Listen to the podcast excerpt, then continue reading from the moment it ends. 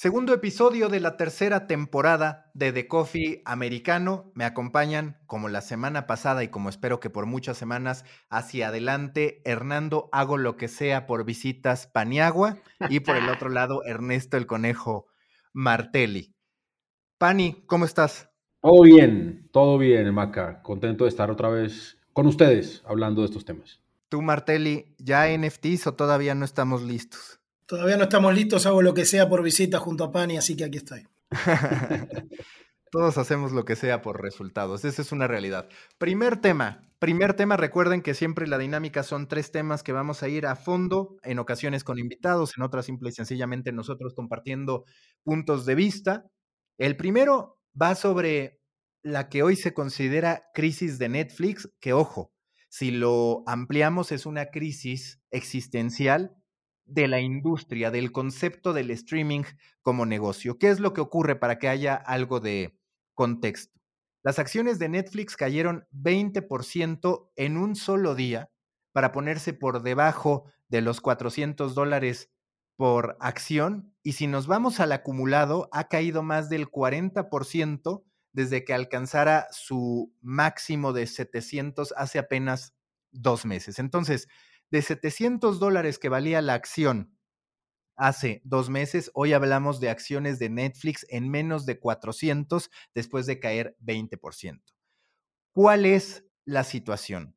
La situación primero es que en la entrega de sus reportes trimestrales llamó poderosamente la atención que Netflix solamente creció, solamente, lo decimos ya con una frialdad, 8.3 millones de suscriptores, pero lo que muchos dicen es, primero, no cumplió con sus pronósticos. Y en segundo lugar, estamos hablando de un trimestre en el que lanzó 157 películas originales y series de televisión, además de nuevas temporadas de varias de las series más emblemáticas de la plataforma.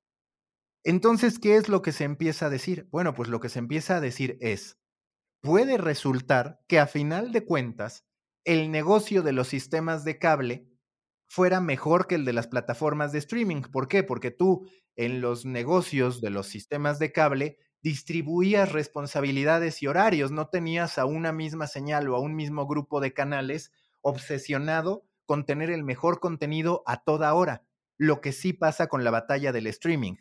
Por el otro lado dicen, le compramos a Netflix una evaluación que es equivocada y una premisa que es equivocada. Es decir, que es una empresa de tecnología cuando de fondo es una empresa de contenidos. Y es tan fuerte el golpe que cualquiera pensaría, oye, pues han de estarse riendo Disney, Discovery, HBO y demás. Pues resulta que este tipo de comentarios hundieron las acciones de Disney o hicieron que bajaran las acciones de Disney 7% y las de Discovery 5%. Afecta a toda la industria. Ese es el contexto, ya les iré dando más. Pani, ¿cuál es tu perspectiva sobre esto? ¿Hay una mentira detrás del potencial de Netflix? ¿Hay un golpe de realidad que tenemos que asumir?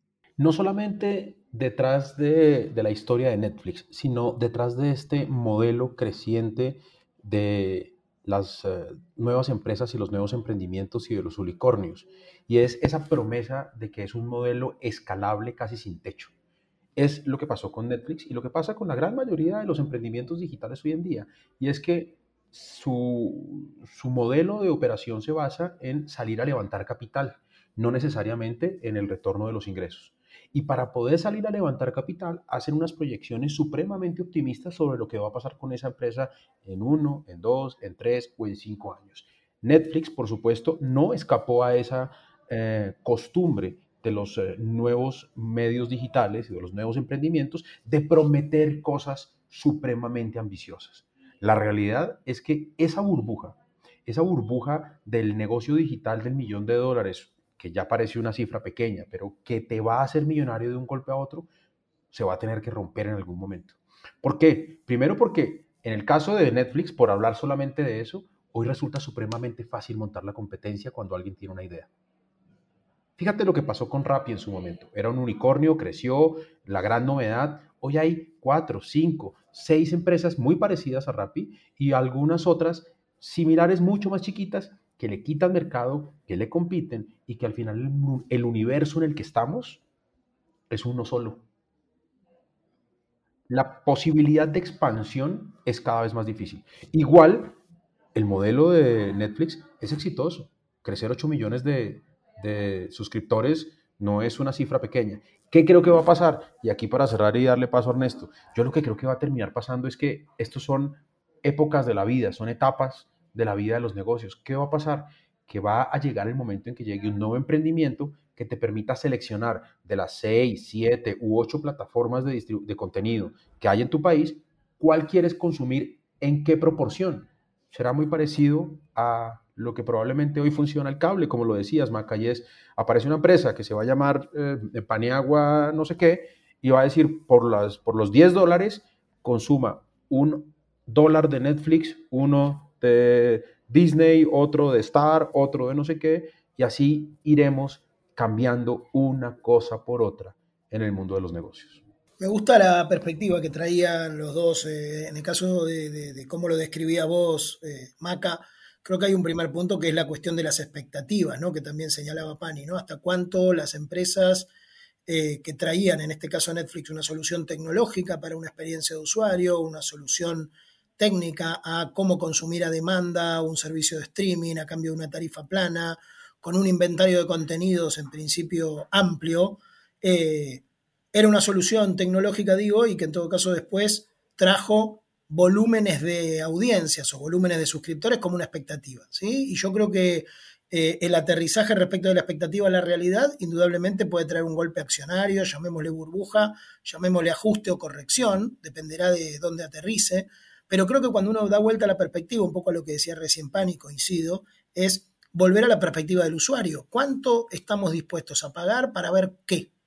¿No? Y creo que ahí entra la crisis de cuánta televisión hay que hacer, quién va a hacerla, quiénes son los responsables de hacerla, si son los estudios, si son los propios servicios de streaming, cómo juegan los, los que tienen en esto un negocio secundario, llamémosle Apple o Amazon, que son empresas de tecnología, pero que tienen servicios similares a estos, donde pueden darse el lujo de fondear grandes inversiones o disponer cifras que son altas para la producción de contenido y en todo caso este, después ver cómo se repagan dentro de un paquete mayor, cómo funcionan los que son claramente media content, como puede ser Disney, propietario de, un montón de franquicias y de derechos muy exitosos, y cómo entran los que son simplemente, este, como hoy quiere ser eh, Netflix, una productora de contenidos con un servicio de streaming.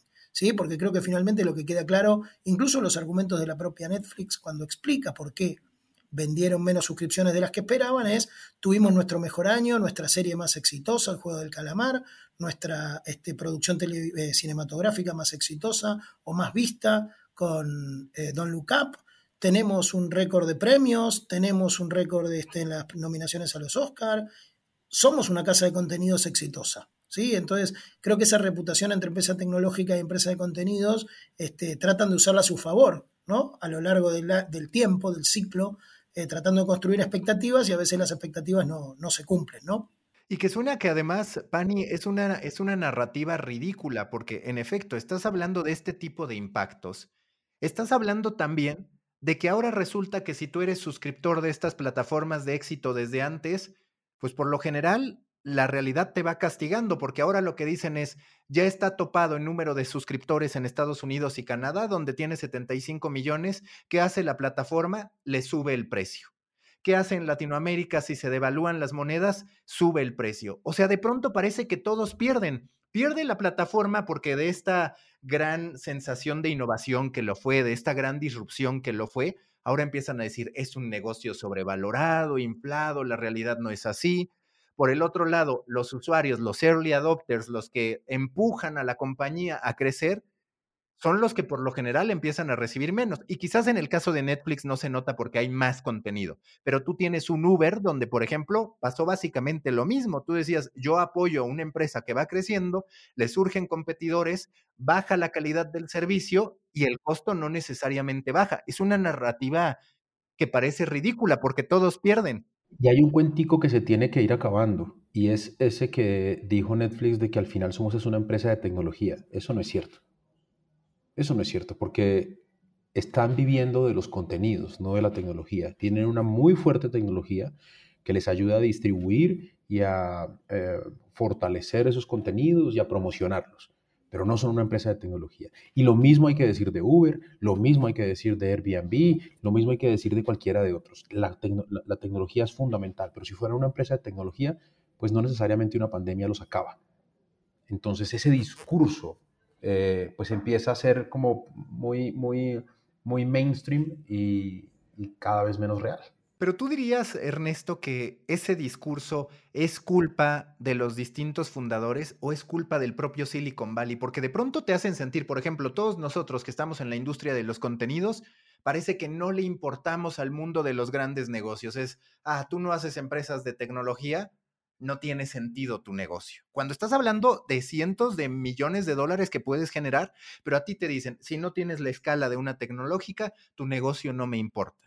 Y claro, después vienen estos golpes de realidad que no es solo Netflix, el propio WeWork es una de las grandes muestras pues sí, está la parte de engaño de soy una empresa de tecnología, pero hasta qué punto la narrativa de todos te lleva a eso, a decir, es que si no digo que soy una empresa de tecnología, a mí me van a acabar maltratando y rechazando. Sí, coincido que, es una cuestión de, construcción de narrativa, llamémosle así, o de cuestión de, A ver, en la medida en que las expectativas son parte de la decisión de inversión financiera, digámoslo en esos términos, que es el alma de la de la cuestión de la finanza tiene que ver con la expectativa de que algo valga más en el futuro, claramente siempre hay una narrativa que sustenta o no sustenta una ambición de negocio o una proyección de negocio, ¿no? Y me parece que durante buen tiempo, como decíamos, funcionó la narrativa de convertir en empresas tecnológicas, algunas que cuando uno este, dialogaba con más profundidad con los números se daba cuenta que no. Creo que en el caso de Netflix, en ese sentido, eh,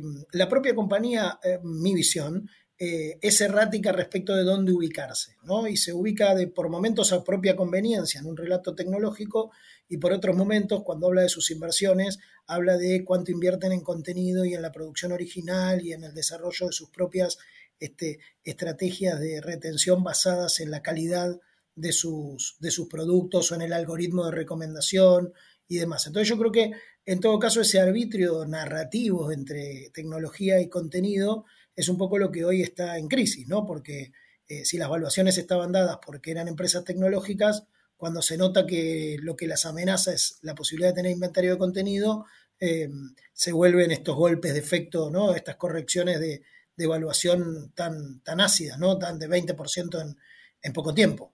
Oye, er, Ernesto y Maca, ¿y será que estamos cerca de que explote una burbuja? Esa, esa burbuja de los, de los inversionistas, de, las rondas de capital, eh, porque es que todo esto se hace, todas estas grandes empresas como Netflix, todos sabemos que al final dan pérdidas, ¿cierto?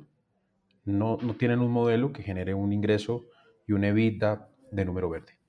¿De qué viven? Viven de promesa. De la promesa, si lo quieres decir, de tomarse el mundo. Y viven de salir a levantar capital bajo esa promesa. Pero pues Netflix ya nos demostró que pues tiene un techo y que no solamente cuando te quieres tomar el mundo, el universo es limitado, el, universo, el, mundo es limitado, el grupo al que vas es limitado. Una cosa cuando te quieres tomar un país, siempre tendrás unos países a los lados hacia donde crecer. Pero cuando son empresas globales, pues ya ahí, ahí, hay, un, ahí hay una cerca hasta de la cual no puedes pasar. Y no puedes prometer más allá de eso. ¿Será que esto nos va a llevar a que esas personas que hoy le apuestan a invertir a esos fondos de capital que hoy meten miles de millones de dólares en un emprendimiento solo porque en los primeros años fue escalable, eh, ¿va a terminar cerrando eso? La, verdad es que es, un tema que creo que sin duda va a terminar ocurriendo. A diario ya vemos anuncios de unicornios. También es cierto que muchos de esos unicornios, en breve, en cuanto les empiezan a surgir competidores, se desinfla la narrativa. Es una dinámica perversa, porque de hecho hay veces que dices, pues quién sabe si me convenga ganar, porque, o si me convenga empezar, porque yo empiezo y después toda la narrativa va a la baja. El cliente está molesto conmigo, dice que ya, en el caso de Netflix, dice que eso ya parece la televisión de siempre, más allá de que lo consuma. Es decir, la percepción tiende a ir a la baja y creo que eso es algo bastante nocivo para todos, insisto, no solamente para las plataformas. Además, esa Creator Economy de la que tú tanto sabes, Maca, pues permite que cualquier cosa que te inventes pueda, eh, provocar una competencia muy rápido, porque al final estamos en un mundo de ideas. Hoy, hoy el proceso de volver una idea realidad no es ni tan demorado ni tan caro. Eh, es solamente un golpe de suerte, una mejor ejecución, pero no es necesariamente un tema de tiempo y de inversión. Entonces no importa qué te inventes hoy y cuánto tiempo lleves pensando en eso. En el momento en que lo lances, va a ser muy barato montarle la competencia. Y sobre todo porque ya estamos en la cultura de los fanáticos. O sea, el caso de Mr. Beast, el caso de Luisito Comunica hablando del mercado en español, ya no importa qué tan buenos son haciendo ese nuevo negocio que idean, sino cuántos fanáticos tienen listos para comprarles lo que sea. Y eso también es otro gran tema del que creo que podemos hablar. Hasta ahí el análisis sobre lo de Netflix, que por supuesto lo iremos viviendo todos. Y yo solo recordar que es algo que ya, ya le pasó a la industria de los medios. BuzzFeed en su momento y Vice, sobre todo BuzzFeed, buscaron posicionarse como empresas de tecnología. Sobre eso empezaron a levantar inversión, sobre irrealidades para los medios de comunicación. Y lo cierto es que, aunque han intentado por distintas vías, incluso ahora convirtiéndose en empresa pública por medio de una SPAC, no han logrado recuperar esa imagen que en su momento tuvieron. Y creo que eso es bastante desgastante, el sentir que como líder, lo más próximo que está por ocurrir es que vas a caer porque así están las reglas del, mercado. Y creo que eso no necesariamente es sano, más allá de que siempre será positiva la competencia. Vamos al segundo tema, algo de contexto. Cada vez se reportan más análisis, más comentarios y reflexiones sobre cómo el apogeo de los muros de pago, de los servicios de suscripción, puede terminar provocando una barrera entre las clases con cierto poder adquisitivo y las que no. Y aquí, por supuesto, podemos tener distintos niveles. Están las suscripciones que pues tienes que pagar, pero son cantidades en algunos casos manejables y otras que de nuevo segregan al ejecutivo o a la corporación de la persona individual que quiere pagar por un tipo de servicio. En el contexto de que abrazamos este tema, Axios acaba de lanzar Axios Pro, que es su versión de paga con foco en todo el aspecto económico y oportunidades de inversión e innovación, por ahora en tres rubros, que es tecnología financiera, financial tech, health tech, salud financiera y retail, además de media, que próximamente van a lanzar algo, es decir, de medios, y del cambio climático, que también van a estar generando una cobertura a ese respecto. El costo, 599 dólares al año por acceso individual y 1000 o 1799 para acceder a todo el servicio completo, es decir, a cada uno de los productos que generen. Si ustedes me preguntan si es un tanto frustrante desde México, aún pudiéndolo pagar o desde Latinoamérica, oye, son 599 dólares. Sin duda ahí hay una pequeña barrera que dices, es que ya no vivimos en un mundo que debiera estar así, tan diferenciado por el valor de la moneda, ya ni siquiera por lo que tú tienes o por lo que has ido construyendo, sino directamente por el valor de la moneda. Y este tipo de hechos pueden crecer todavía más, pues cuando estás hablando de clases bajas en términos económicos. ¿Cuál es tu perspectiva, Ernesto, sobre este punto? ¿Sí hay un peligro del periodismo y del contenido para élites? ¿Siempre ha estado en realidad este periodismo para élites o no hay una gran problemática, dado que a final de cuentas el conocimiento, y esto para mal lo digo, pues casi siempre ha estado reservado para determinados sectores. Desde los comienzos de la humanidad se ha considerado que el acceso a los libros, por ejemplo, pues era algo exclusivo para determinados sectores. Creo que hay varios puntos en lo que mencionás y que varios aspectos, al menos a mí me interesa eh, repasarlos. Creo que en el contexto que dabas aparece una primera cuestión, despejémosla del valor del tipo de cambio en Argentina, eso siempre se agrava y es casi un, elemento constitutivo de nuestra relación con el mundo con, los precios internacionales. Pero pero me parece que hay dos puntos que vos tocás que son, hacen a la cosa en el caso del ejemplo de Axios y de cualquier otro este, recorte. El primero es cómo financiar o de dónde sale el modo de, generar ingresos a partir de lo que llamaríamos contenidos de calidad o contenidos de alto nivel de especialización o de profundidad sobre algunos aspectos. Y me parece que se vincula bastante con lo que hablábamos antes de Netflix. ¿Quién paga finalmente o entre cuántos vamos a pagar finalmente algo que les interesa solo a algunos o que nos interesa solo a algunos, ¿no? Entonces, con el mercado publicitario y con los ingresos mixtos, los medios hemos encontrado o habíamos encontrado, incluso el cine con las taquillas, este, y, el pago de la gente a partir de una, de una tarifa X, habíamos encontrado el modo de hacer de esto una paga masiva, ¿no? Entre muchos pagábamos algo que costaba mucho financiar, ¿no? Una película que tenía un presupuesto enorme, si lo poníamos en pantallas de todo el mundo, en cines, a un precio X de 4 o 5 dólares la entrada, podíamos lograr pagar esos super efectos especiales que nos deslumbraban a todos y el cine catástrofe. Por otro lado, cuando uno mira los contenidos de calidad, habría que entender quiénes estamos dispuestos o cómo financiarlos. Y creo que en ese punto me parece que uno debería tenerle menos miedo a que las cosas sean caras. Creo que también el mercado digital, a partir de la suscripción, ha estado tratando de encontrar cuál es el precio y la cantidad de gente dispuesta a pagarlo, ¿no? Es una ecuación entre cantidad y precio que todo el tiempo estamos arbitrando. Venimos de 20, 25 años de un mercado de los contenidos gratuitos, sin suscripción, te diría que hasta Netflix y Spotify. Los medios, incluido el New York Times, salvo ejemplos como el Wall Street Journal, no nos atrevíamos a poner tarifas de pago eh, ácidas, duras, por ahí Financial Times, algunos medios especializados lo venían haciendo, pero digo, no habíamos encontrado o empezado a entender cuál es la ecuación entre cuánta gente debe pagar cuánto por algo valioso, ¿sí? O que consideramos valioso. Y creo que nos tendremos que ir acostumbrando. Obviamente el precio a mí me parece muy alto, habrá que encontrar, o Axios tendrá que encontrar cuánta gente está dispuesta a pagárselo globalmente, y me parece que empezaremos a arbitrar con ejemplos que nos suenan hoy extremos, 1.100 dólares por mes, ¿no? Un valor entre cuántos somos los que lo queremos pagar y cuántos, ¿no? Este, y cuánto precio estamos dispuestos a soportar por ello. Pero, pero me parece que la discusión es bien valiosa, independientemente de que a priori los 600 o los 1000 dólares nos asusten. Yo, yo tengo una cosa que decir sobre eso, y es que hay una realidad sobre que hay contenido para élites. Sí, hay un contenido para élites. Y, y, no está mal reconocer que hay un contenido para élites. Eh, evidentemente, la boleta para ir a ver una película con efectos especiales es mucho más cara que la de una película eh, pues de baja calidad, hecha con otra clase de actores, o una revista de tiras cómicas probablemente sea mucho más económica que un libro que hace un, escritor consagrado.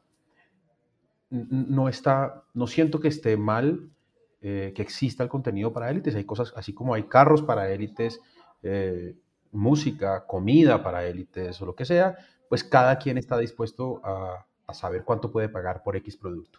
La diferencia está cuando hablamos del periodismo para élites, que sí es, un, es una clase del contenido, pero hay que separarlo de este, eh, de este análisis, porque, porque periodismo para élites no puede haber.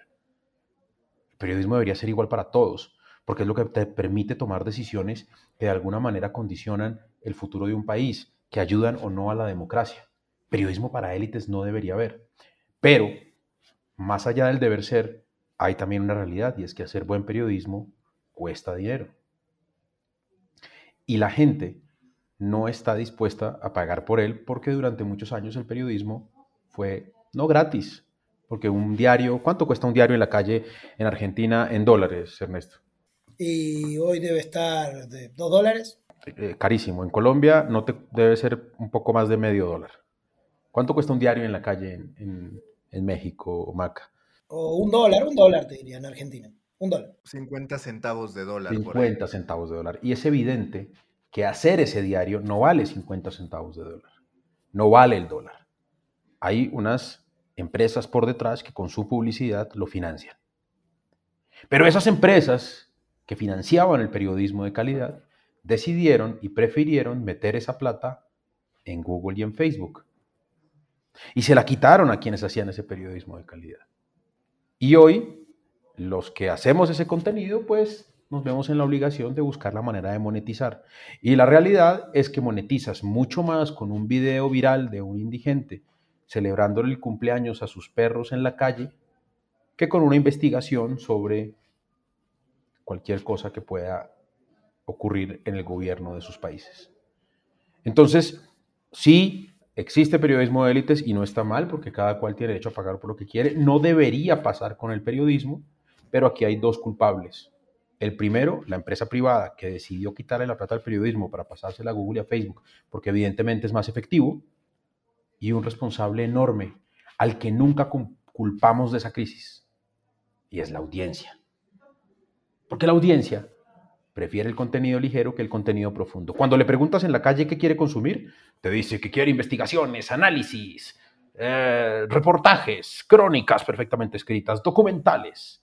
Pero cuando está en su teléfono, modelos bailando y gatos eh, disfrazados de Harry Potter. Que es lo mismo que ahora le cuestionan a Netflix, el regreso de las telenovelas, cuando al final se van a lo más visto de Netflix, esas telenovelas que se supone que ya no querían. Y son, y son, y las ves en el top de lo más consumido. Entonces te pones a pensar, ¿cuánto me cuesta, como Netflix, comprar una telenovela? Que en el caso de Colombia son, somos fantásticos para hacer telenovelas. Entonces tenemos en Netflix telenovelas que salieron al aire hace 10 años versus una producción como Don't Look Up. ¿Cuál será la diferencia?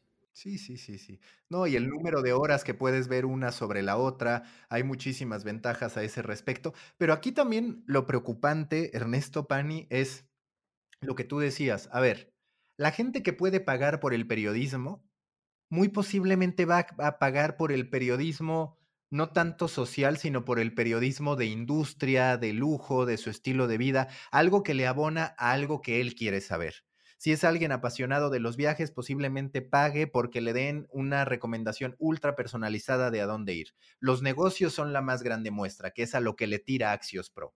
O sea, no está en la prioridad ni de los que pagan el respaldar el periodismo de información general, social, por decirlo de alguna manera, y el problema es que los que no pagan, tampoco, tampoco es como que lo consuman, tampoco es como que tú digas, ok, vale la pena hacer este tipo de esfuerzo. Entonces, es una dinámica complicada y del otro lado, las marcas que, como ustedes decían, fundamentan sus decisiones en resultados, que esos los dan las grandes tecnológicas, y si acaso en alcance, que aún así termina pervirtiendo mucho esta idea del periodismo con foco en lo social o en su trascendencia, Ernesto. Sí, yo creo que, a ver, me parece eh, un poco disintiendo sobre el, sobre el, aspecto general. Creo que lo más importante, eh, porque me parece muy relevante lo que decían de las novelas, o en el caso del ejemplo de Netflix, y no solo del periodismo. Eh, Creo que finalmente lo que estamos viendo es que tenemos transparencia en muchos casos de la información de cuánto está dispuesto a pagar la gente y por qué. Y ahora no nos referimos, como decíamos antes en el caso de Netflix, a la cuestión de las expectativas bursátiles o a cuánto vale la cotización de algo, sino los usuarios, cuánto pagarían o qué tipo de contenido están dispuestos a pagar. Indudablemente nos encontramos con una sorpresa en una propuesta que quiere cobrar 600 dólares por un contenido que quizás hasta hace poco calificado, que hasta hace poco tiempo se regalaba o se concedía de manera gratuita, lo que llevará a una especialización, una profundización, pero también a una, llamémosle una élite de consumidores dispuestos a pagarlo, ¿sí? No solo porque tienen el dinero, sino porque están interesados en profundizar en esos aspectos de negocio. Y me parece a mí muy transparente y valioso que eso suceda, independientemente de si eso es una cuestión valorativa para la democracia o eventualmente para el comportamiento cívico, porque creo que el valor nuevo que tenemos es que nos encontramos con, en muchos casos, la realidad de por qué está dispuesto a pagar el consumidor. Y creo que en muchos casos antes en la industria como la conocíamos o como, o como hemos visto durante muchos años, creo que eso estaba oculto ¿no? o disimulado entre aspectos, entre comillas, éticos, entre aspectos de preferencia, sesgos y también un componente de industria que disimulaba de alguna manera en ese dólar, esos 50 centavos de dólar, pagados por N miles de personas, una, una dificultad, ¿no? Que era el contenido masivo mezclado con el contenido liviano, mezclado con el contenido cívico relevante, mezclado con el comportamiento, si querés, de los negocios, ¿no? Y me parece que ese enjambre que habíamos logrado construir, que fue exitoso durante mucho tiempo, eh, hoy está un poco desarmado en términos de audiencia y nos empezamos a encontrar con estas realidades complejas, ¿no? Una élite dispuesta a pagar por algo, un contenido este, relevante que no encontramos quien lo financie, un contenido liviano, muy apetitoso, que genera audiencia, pero de una manera un poco, muy poco calificada, ¿no? Esos, esos este, zonas, si querés, que antes estaban un poco confundidas en lo que llamábamos medio masivo. Parecido a lo de Netflix, ¿no? O sea, estábamos antes con medios masivos, con medios generalistas, a alguien le dio porque necesitábamos eh, hacer foco en unos temas puntuales, eso elevó los costos, ya no podemos pagar por todo, no necesitamos solo economía, no necesitamos solo política, y necesitamos es un poquito de cada cosa y vamos a volver a la época en la que le paguemos a alguien por todo y podamos seleccionar lo que queremos leer, como cuando teníamos cable o cuando teníamos un diario. Es que todo es un ir y venir constante, yo en eso estoy de acuerdo y ya veremos de qué manera conformar, eso sí, medios gratuitos de calidad, aunque sea uno o sean dos, porque claramente esperar que desde los medios públicos venga esa solución en la realidad política latinoamericana. No hay posibilidad. no, eso no va a pasar. No va a pasar. Tienes que hacerle, tienes, tienes siempre que estar del lado del gobierno, si no te jodes. Creo que habilita además una conversación interesante, Maca, y que sé que vos lo venís siguiendo y que antes lo mencionó Pani también, en tema de la Creator Economy. Porque creo que en muchos aspectos eso, ese contenido específico y tú lo defiendes mucho y yo valoro mucho también esas apreciaciones del especialista, de quien sigue un tema, de quien logra profundizarlo. Todavía no ha encontrado la industria el modo de compensarlo. Hay atisbos en los últimos años de manera individual o una escala pequeña a ese seguidor especialista de un foco, de un tema de análisis sobre el que sí se puede profundizar, en la medida en que encuentre no ya fans, pero sí una comunidad que valore ese aporte, ¿no? Entonces, en la medida que uno logra generar un pequeño o, mediano ecosistema, logra un aporte, y me refiero a medios de una escala mediana, no me refiero a medios masivos, tampoco de nichos específicos, pero sí una escala mediana, me parece que en temas de especialización sí vamos a encontrar caminos intermedios que no son ni los de la élite ni los del medio masivo, son los de una escala de una comunidad que encuentra valor en el aporte de sus miembros y que en todo caso va enriqueciéndose que la gran pregunta va a ser, y con esto cerramos, ¿para cuántos habrá? Es decir, si de repente hay cinco especialistas muy seguidos de esto, pues tal vez ya no van a pagar por los cinco y llegaremos de nueva cuenta al bundle de nos puedes leer a todos y ahí va a ser complicado ponernos de acuerdo en materia como personas de sociedad. Se supone que eso resolverá la Web3, ya podremos hablar de ello. Último bloque de este episodio, Grid, a petición de Pani que se quedó muy intenso con su análisis sobre esta publicación. Yo, de hecho, también escribí al respecto este medio que acaba de ser fundado por Mark Bauman, ya cuenta con 10 millones de dólares. La verdad es que no sé ustedes, pero a veces sí da una envidia muy grande que tú ves a los, a los periodistas estadounidenses que levantan millones de dólares para sus medios. Pero, pero, ¿y tú crees que duermen tranquilos? ¿Cómo vas a hacer para recuperar esos 10 millones de dólares? Es que, es que no le veo por dónde. No, a ver, está complicado, pero ya quisiéramos tener un punto de partida, no para despilfarrarlo, porque también he tenido experiencias de que los medios latinoamericanos que más rápido fracasan son los que empiezan con mayor inversión. No creo que la inversión esté mal, pero sí el tiempo en el que se lo gastan y la expectativa que se ponen de retorno en el tiempo. Tú, contaste esa historia, Maca. ¿Cuál fue el medio de comunicación? No sé si fue BuzzFeed que les regaló tenis, zapatillas Reebok a todos sus empleados con su nombre. Eh, no sé si fue Vice, no sé si fue BuzzFeed. En un Creo momento que fue Vice, ya no recuerdo, pero sí, sí, sí, sí. Y que a todos los empleados, qué sé yo, 100, 200, a todos les mandó a hacer unas zapatillas edición especial de Nike o de Reebok, no me acuerdo, con su nombre marcado. Que, de hecho Mark Cuban escribe eso, que él desconfía del emprendedor que lo primero que quiere hacer es una hoodie, una sudadera con el logotipo para toda la empresa, porque dice, ya desde ahí está despilfarrando dinero. Y es, es de lo más grave. Pero a ver, más allá de los 10 millones de dólares, que hay que ser honestos, no es tanto para Estados Unidos, es, es una cifra eh, habitual, por así decirlo, nada más que nos sorprende porque latinos. Eh, me parece que tiene una propuesta significativa. Ellos a su formato estelar le llaman 360 y por 360 se refieren a tocar un tema desde distintos ángulos con distintos especialistas. Yo, por ejemplo, el caso que analicé fue el de su primera publicación, su primer 360, que iba sobre cómo la desinformación había permeado de manera muy significativa en las mujeres embarazadas. Es decir, como la Organización Mundial de la Salud se tardó tanto en analizar si había consecuencias o no para las mujeres embarazadas en ponerse la vacuna, las mujeres embarazadas, muchas en Estados Unidos, decidieron no vacunarse y luego resultó que sí había un riesgo.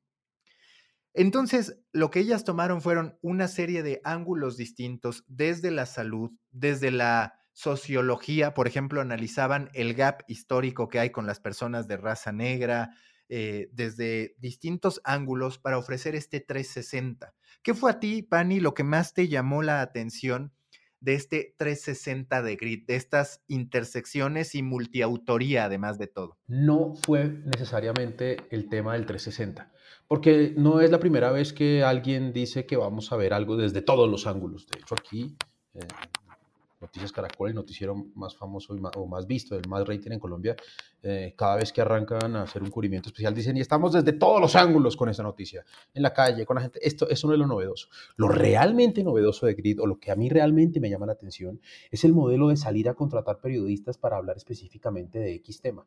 Entonces, en el caso de las vacunas, como lo decías, queremos hablar desde el punto de vista político, científico, filosófico, religioso, eh, lo que sea, ¿no? Y en vez de tener una redacción de 150 o 300 personas o el número que se te ocurra, donde todos los temas los tienes que tratar con esa redacción, el presupuesto que tienes es para poder contratar creadores de contenido, expertos en esos temas, que te ayuden a dar un ángulo valioso a ese tema que quieres tratar.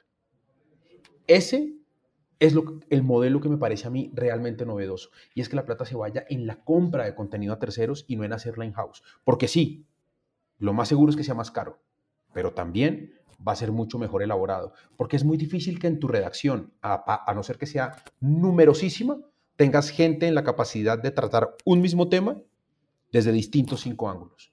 Yo no sé cómo estén las redacciones hoy. Yo cuando trabajé en el tiempo hace 2012, eh, eh, la redacción podía tener 100 personas. Dudo que hoy el número sea cercano a eso. Sé que, por ejemplo, la Nación tiene una redacción de 150. Recuerdo alguna vez haber leído un artículo de una persona que estaba eh, dedicada, su fuente era cubrir la religión, pero no, no la religión católica, sino la religión, ah, no me acuerdo cuál era, si la musulmana o algo así. Una especialización absurda, pero hoy no hay economía que soporte eso. En cambio, a ir a traer gente desde afuera para tratar los temas y pagar por ese contenido, eso es lo que me parece realmente novedoso y disruptivo. Coincido con lo primero, creo que estamos buscando formas de financiamiento para, ideas, este, diríamos, disruptivas o por lo menos originales para un desafío que tenemos como industria, ¿no? que es este, tratar de seguir siendo atractivo y de aportar valor en la cobertura de los temas de agenda general o de temas de interés público, en este caso vos nombrabas el ejemplo de las vacunas, que obviamente es un tema de primer orden. También hay temas más específicos seguramente que GRID irá cubriendo y encontrando la forma. Me parece que esto que dice Pani de encontrar financiamiento para los especialistas de una manera original y que nos permita dar una cobertura sobre un aspecto de la realidad nuevo, distinto, propio, encontrar una identidad, encontrar una... Eh, propuesta diferente. Hoy son activos que merecen ese financiamiento, más allá de que a los otros los 10 millones de dólares nos parezca mucho poco, creo que en la medida en que la industria va encontrando alternativas, eh, merecen el financiamiento para hacerse esa prueba, ¿no? Y creo que en la medida que logra juntar este, gente especializada en un tema, financiarla para que haga una cobertura para un medio para un agregador, llamémosle así, de voces, ¿no? Este, porque la idea de medio de comunicación en la Creator Economy también empieza a estar, como decíamos antes, no digo desdibujada, pero con nuevos contornos y nuevas identidades, me da la sensación de que al menos es una apuesta en esa dirección que merece este, ser financiada. Después veremos si logra ser rentable, si logra ser sustentable, que son los problemas de todos, ¿no? Si logra ser una comunidad que lo avale, si logra tener la masa de audiencia suficiente como para justificar el experimento y las inversiones. Creo que esas preguntas vienen después. A priori, la primera es, hay una intención que creo yo valiosa de encontrar eh, solución a un desafío que todos como industria tenemos, que es cómo cubrir la actualidad de una manera original eh, y en este caso profunda o propia o con voces este, idóneas, diría, ¿no? Y que ese es, ese es un punto el que mencionabas tanto tú como Pani, que a mí me ha inquietado ya desde hace tiempo, que es, tiene que cambiar el concepto de columnista o de colaborador que tienen los medios de comunicación. Primero, no se sustenta desde mi perspectiva el acaba de ocurrir algo de tu tema, pero a ti en realidad te toca escribir hasta dentro de dos días, entonces no espero tu columna hasta dentro de dos días. Eso está roto. Dos, no sé, salvo que sea apuestas estratégicas, si el 100% de los columnistas o colaboradores debiera ser fijo. Creo, como dice Pani, que tendría que haber un presupuesto vivo, dinámico, digamos, para que el medio pudiera decir, yo quiero ir con este especialista, con este, con este o con este. Porque así tú tengas a 10 periodistas especializados en negocios, muy posiblemente ninguno de ellos va a tener especialización en NFTs o en Web3 o en metaverso o en lo que sea. Y creo que ahí sí los medios tenemos que encontrar maneras de poder tener ese presupuesto vivo. Ahora, hay un problema. Muchas veces los medios no tienen presupuesto ni para colaboradores, ya no vivos o fijos, no tienen presupuesto ni para colaboradores. ¿Cómo acercar, Pani, para ya acercarnos al final de este episodio, esta multiautoría, esta colaboraduría viva, por llamarlo de alguna manera, a los medios latinoamericanos? ¿Cómo tengo respuesta. Necesitas presupuesto y además necesitas capacidad de reacción tanto del que contrata como del que colabora. Creo tener la respuesta y de hecho es algo que estamos trabajando hoy en Pulso y que espero en un futuro eh, cercano poderles contar cómo va. Lo primero es entender que ese modelo de colaborador no puede estar eh, ligado exclusivamente a la opinión que es como lo teníamos concebido antes, ¿no? El colaborador que teníamos eh, era, ¿qué opinas de? No, no, no, necesitamos una colaboración eh, fundamentada, con fuentes, certera y no basada en la opinión. Lo segundo es que es muy difícil tener absolutamente todo el dinero eh, en la mano y todo el presupuesto para poder salir a contratar a decisión tuya porque es que las noticias y en nuestros, en nuestros países las noticias se generan todos los días y, el presupuesto tendría que ser realmente muy alto para poder decir, hoy te quiero a ti, mañana te quiero a ti y pasado mañana te quiero a ti y, así todos los días. Creo que la fórmula está en lograr modelos de revenue share con esos creadores de contenido que saben de nicho o que tienen un nicho específico. Y es decirles, tú, tienes, eh, eh, tú eres experto en un tema en tu blog, o en tu página o en tu espacio, eh, publica ese contenido también en mi sitio. Y vámonos en un modelo de revenue share en condiciones favorables, en condiciones amistosas, no en las condiciones que conocíamos de algunas otras plataformas, en donde yo puedo agregar tu contenido y publicarlo en mi sitio y, devolverte algo de ese ingreso, un porcentaje de ese ingreso, eh, y que signifique para ti, creador de contenido, un dinero adicional no un contenido exclusivo, solo un contenido que yo puedo agrupar en mi sitio para poderle dar a la gente el contexto necesario. Yo creo que bajo el modelo económico que, que, bajo la situación económica, bajo la cultura que tenemos en Latinoamérica, ese es el modelo que mejor funcionaría. Que obviamente hay que buscar que sea significativo ese ingreso, porque muchas veces te decían, tu colaborador escribe conmigo y te doy lo de Google Ads, y no recibías a veces ni un dólar, Ernesto. Cierto. Sí, creo que alguna vez dijimos la frase, y, vos me la has repetido, eh, Maca, que es los problemas de los medios no necesariamente son las soluciones para los periodistas y viceversa, ¿no? Las soluciones que tenemos para ofrecer este, muchas veces los medios no necesariamente son las mismas que, que necesitan los creadores de contenido. En ese sentido, yo creo que primero la cobertura ideal o la cobertura perfecta no existe. Me parece bueno el intento de, Grid de presentar una modalidad, como decía Pani, no tan novedosa, pero sí de un modo original, que es esta cobertura 360 o esta idea de cubrir todos los ángulos especializados de una cobertura o, desarrollarlos de un modo. Eh, y creo que también la compensación perfecta no existe, desde el punto de vista de la compañía de medios y desde el punto de vista del colaborador o contribuidor. Entonces, Creo sí que el contexto de la Creator Economy o el contexto de los individuos produciendo contenidos, en principio de manera amateur, segundo de manera rentada por sus suscriptores, tercero de manera rentada por las plataformas donde ponen su contenido a disposición, llamémosle YouTube, Instagram o cualquiera de las que conocemos, creo que condicionan y modifican el contrato en principio de relación entre un newsroom y un colaborador. Lo condicionan en el sentido de ya no existe solo esa única ventana para los creadores de contenido, ahora hay otras alternativas que hacen a la cosa, donde pueden desarrollar su especialidad y después ser convocados específicamente para una tarea en un medio. Creo que ese, ese escenario nuevo de la Creator Economy ayuda a que entendamos por lo menos nuevas formas de relación entre medio y colaborador y en todo caso nos permiten pensar estas coberturas o estas modalidades de cobertura eh, distintas a las que conocimos y que pueden tener este, buenos resultados eventualmente. Pani, para cerrar, ¿qué te va a mantener pendiente o con atención en estos, en estos días? Estoy adicto y no voy a descansar hasta terminarme la tercera temporada de Afterlife, la serie de Ricky Gervais en Netflix. No sé si han tenido la oportunidad de verla. Sí, la estoy viendo. Eh, intento hacer un resumen sin spoilear. Es la historia de un tipo que queda viudo, eh, no tiene descendencia, no hay hijos, solo un perro.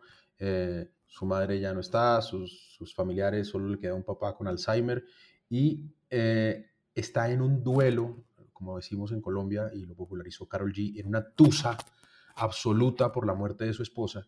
Pero claro, es un tema de Ricky Gervais, así que en medio de este drama terrible, te hace reír, te hace carcajear al menos dos o tres veces por capítulo.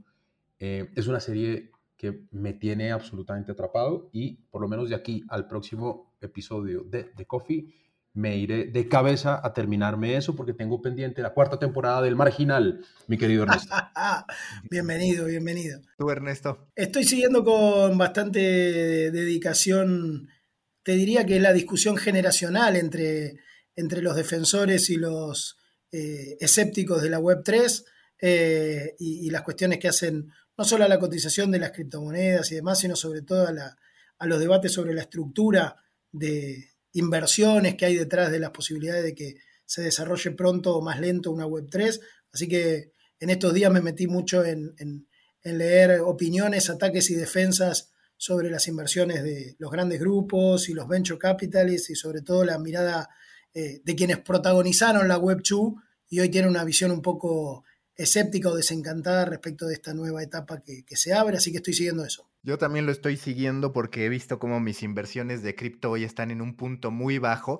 Y lo peor es que ya se logró también, ya se logró también algo peligroso, que es que tú dices, oye, está bajo, le voy a meter más dinero porque es inevitable que vuelva a subir. Entonces es no tengo, no tengo dinero para invertir, entonces solo me divierto leyendo lo malo o bien que le puede ir a los demás este, no es consuelo, pero en todo caso por lo menos estoy a salvo.